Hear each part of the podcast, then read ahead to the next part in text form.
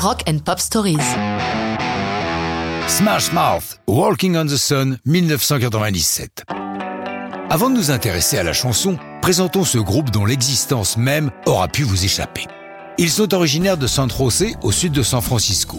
Le groupe se réunit en 94 autour de Steve Harwell, qui a participé à quelque temps à un groupe de rap, tandis que le guitariste Greg Camp et le bassiste Paul DeLille sont eux issus du punk. À la batterie s'installe Kevin Coleman, qui lui fut le manager d'Harwell. Quant à Smash Mouth, c'est un terme que seuls les amateurs de football américain peuvent comprendre.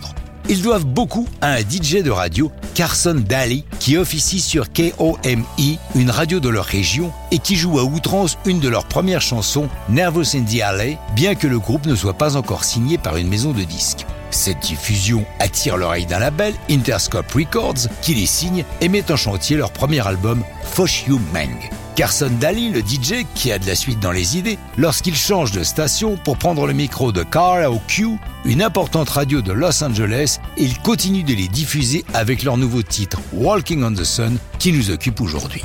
Cette chanson, le guitariste Greg Camp l'a depuis un bon moment en réserve. Il l'a écrite en 92 et malgré son ambiance assez fun, le sujet est grave puisqu'il concerne les émeutes qui eurent lieu cette année-là à Los Angeles suite à la fameuse affaire Rodney King.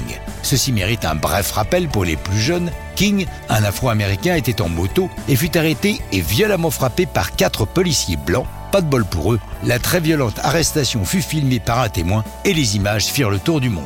Ce qui mit le feu aux poudres, c'est qu'un an plus tard, les quatre policiers furent acquittés, ce qui déclencha les émeutes.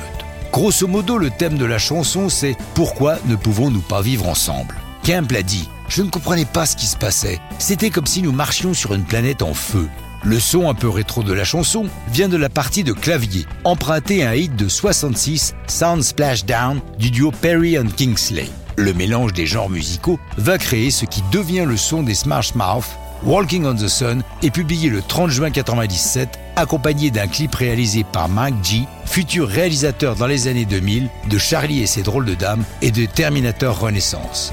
Walking on the Sun se classe numéro 1 des hits modern rock et numéro 2 du hit général US. La chanson se retrouve top 5 un peu partout en Europe et jusqu'en Australie. Smash Mouth poursuit une belle carrière malgré de nombreux changements de personnel. À noter une réédition en acoustique de l'album Fush You en 2018. Mais ça, c'est une autre histoire de rock'n'roll.